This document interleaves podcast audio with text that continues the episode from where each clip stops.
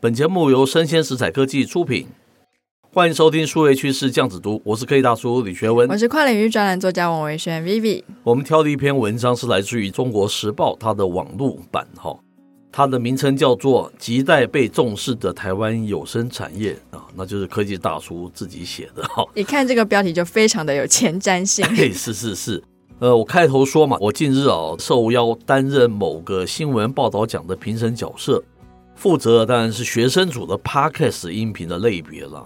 那整个活动结束后啊，有一点是让科技大叔百思不解的，因为啊这个奖啊，在这个平面类啊，它包含平面类、长短视频类、融媒体类、广播 Podcast 音频类等等，嘿，它多达八百多件的参赛作品哈。但是其中音频类别作品数量是寥寥无几的，特别在学生类只有九件哈。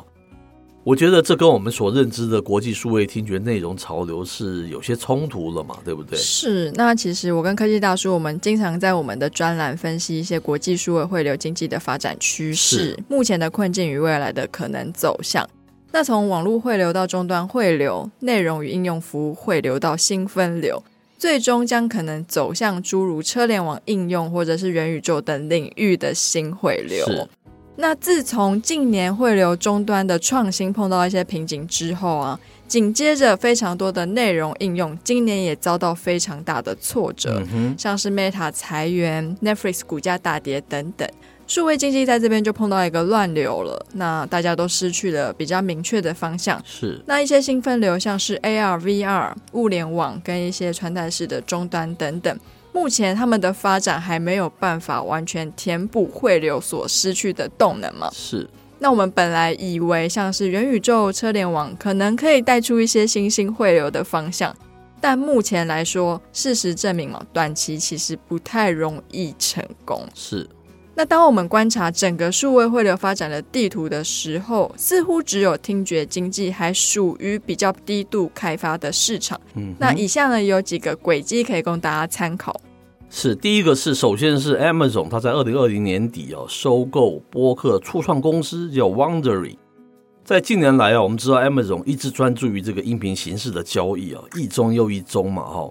那这一次收购仅存的几家独立 Podcast 之一的这个 Wondery，是美国仅次于 iHeartRadio、NPR 和这个 New York Times 哈排名第四的一个 Podcast 出版商哦。它这个定位跟我们很像，我们也是一个强调我们是一个 Podcast 的一个出版商嘛。是是，也许像是 Amazon 或 Spotify 哪一天想要进攻华语市场的时候，可以考虑收购我们。是。是好，那第二个呢是台湾我们比较熟悉的播客，也就是 Podcast。原来它其实只是苹果公司开发的一种媒体播放器哦，嗯、用于播放 iTunes Store 里面的 Podcast 节目。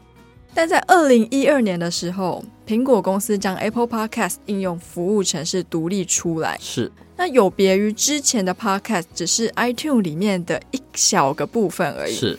到了二零二一年的五月，苹果公司呢，它才正式推出了 Apple Podcast 的付费订阅制。是，这是继 Apple Music、Apple TV 等服务之后，Apple 再一次包装的付费订阅内容。OK，那这个新的 Apple Podcast 订阅项目呢，它是放在原本的免费内容上。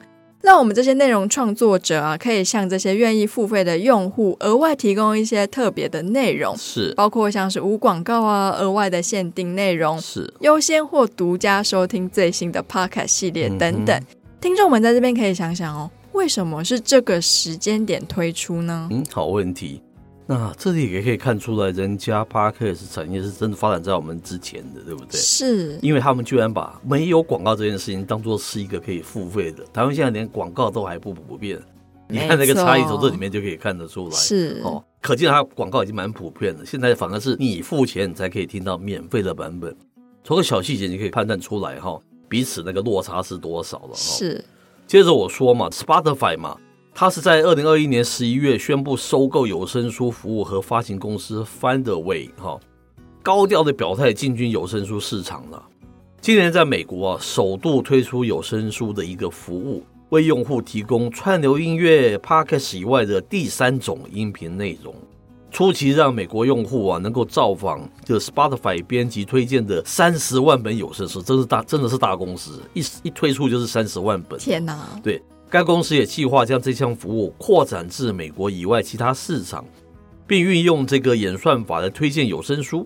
他的执行长 Daniel 指出啊，全球图书市场估计约有一千四百亿美元的规模，也不少哎，全球蛮多的耶，嗯，包括这个印刷书籍啊、电子书啊、有声书啊，但是哈，其中有声书占比仅占百分之六到七，可是年成长率却有百分之二十，你看这个数字多漂亮，对不对？是，所以 Spotify 看好有声书未来的发展，透过收购 Findaway。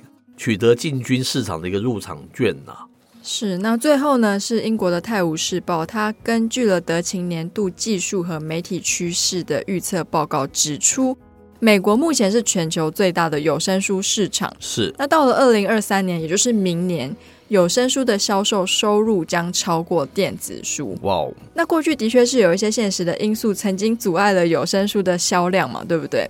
但是无线耳机，也就是 AirPods 的兴起，其实已经慢慢的解决了这个问题，嗯、进而呢，它促进了有声书的推广。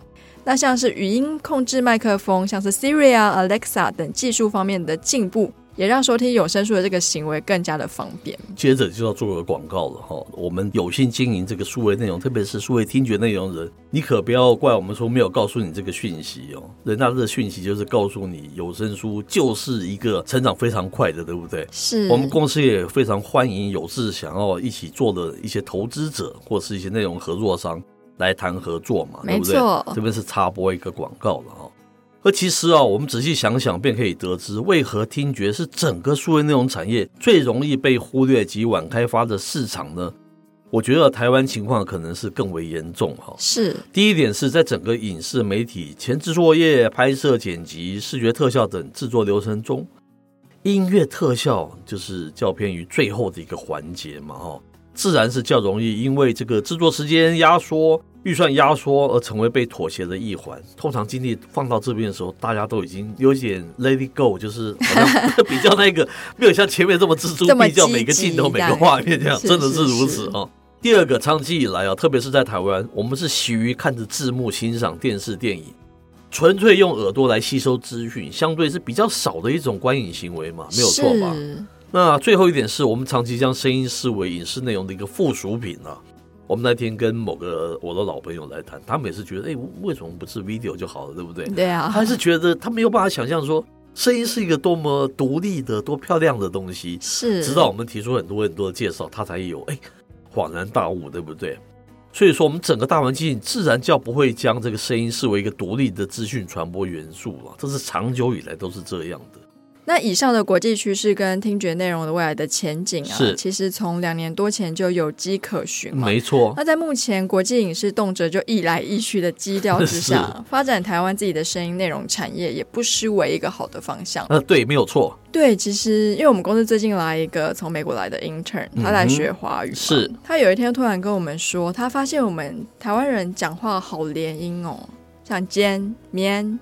然后就是，是是，我们非常的联姻，是。可能其实因为我们一直对声音没有这么重视嘛，然后我们其实我们的影视的这些明星，就算他们不是像我们联姻联这么夸张，是。可是我相信台湾本土人可能都会有一个类似这样子的习惯，有意思。那为什么我们之前不曾发现过呢？嗯、第一个可能是我们没有在认真听别人讲话了，那第二个可能是因为我们电视节目很多都有字幕，是。那其实我相信有很多旅居过像是日本、欧洲、美洲的国家的朋友们应该都可以发现，没错，其实台湾真的是一个字幕很多的国家，真的是，像好像完全把你耳朵废的那种感觉，对，不对？是，好像没有眼睛不行。啊，对对对，是是是，所以其实这个声音的产业，我们现在开始逐渐的重视它，也许啦，我们之后也可以变成是一个可以靠听觉记忆或是听觉接收资讯为主流的国家之一。没有错，我们就立志作为一个非常棒的听觉的出版商嘛，对不对？是是是。好，以上内容播到这边告一段落，我是科技大叔李学文，我是跨领域专栏作家王维轩 Vivi，我们下回见喽，拜拜。